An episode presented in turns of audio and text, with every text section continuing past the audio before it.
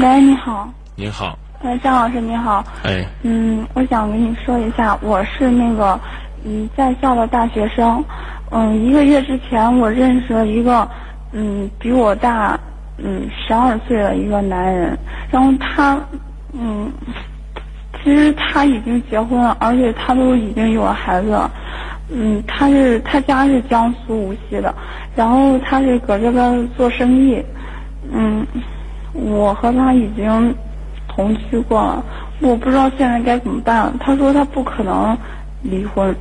你当初图什么，你就接着去图，图得到的话呢，你还算能够弥补弥补；如果你啥都得不到的话呢，你大概能做的，也就是我今天晚上跟您的最重要的建议：离开他。走自己的路。嗯，嗯，那只能这样了，是吧？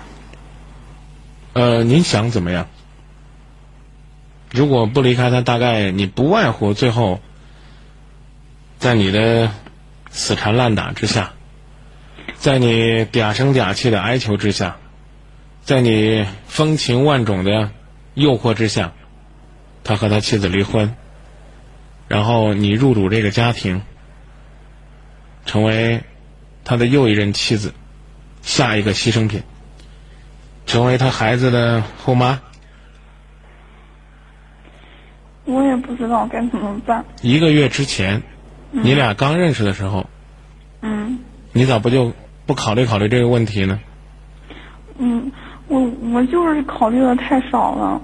你考虑的一点都不少。当初一个月之前你认识的时候，对这个男人一点都不了解。这个男人告诉你他未婚，他会和你结婚，大概没这样跟你讲吧？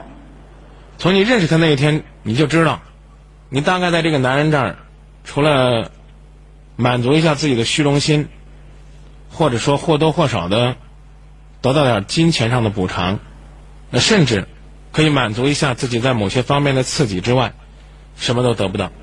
但是你可能曾经也奢望。我个人认为，一个月之前你认识他的时候，可能你压根儿也没打算嫁给他。反正我还有一点我可以确认的就是，你爸爸妈妈把你送到郑州来读大学，大概也没打算让你在这儿谈恋爱。你恋爱谈了就谈了吧，他们肯定也没打算让你和一个有妇之夫谈恋爱，他们更没有打算让你在这么短的时间里边就把自己献出去，然后到今天才发现自己的失落。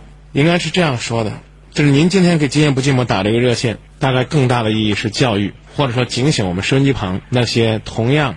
像你一样感觉非常良好，觉得自己有年轻的优势，有时间，甚至有伤有承受能力，可以经受这样的爱情挫折和伤害的女孩子，能够记住，人生的路上，虽然不是说走错了不能回头，但是错一步可能会后悔终生。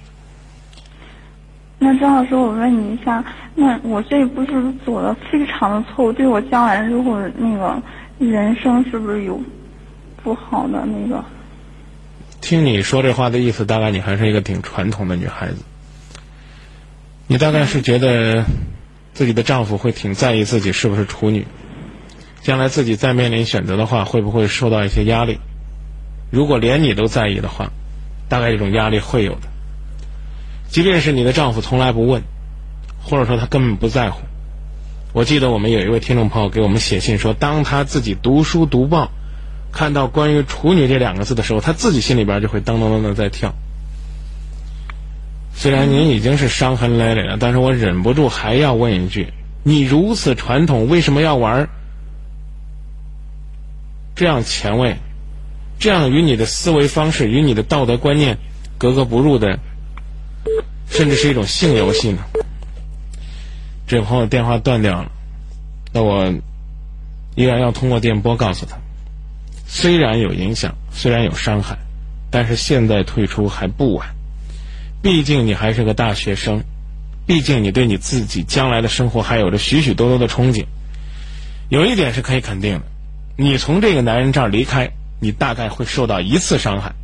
如果你现在继续守着这个男人不走，可能这个伤害是一辈子。手机尾号为九三六六的朋友说：“啥也别说了，好好学习吧，不要游戏人生，走出来可能会有坎坷，但是总比在这儿淹死强啊！”他大概是把这段感情经历当做一个深不可测的水潭，甚至是一片沼泽。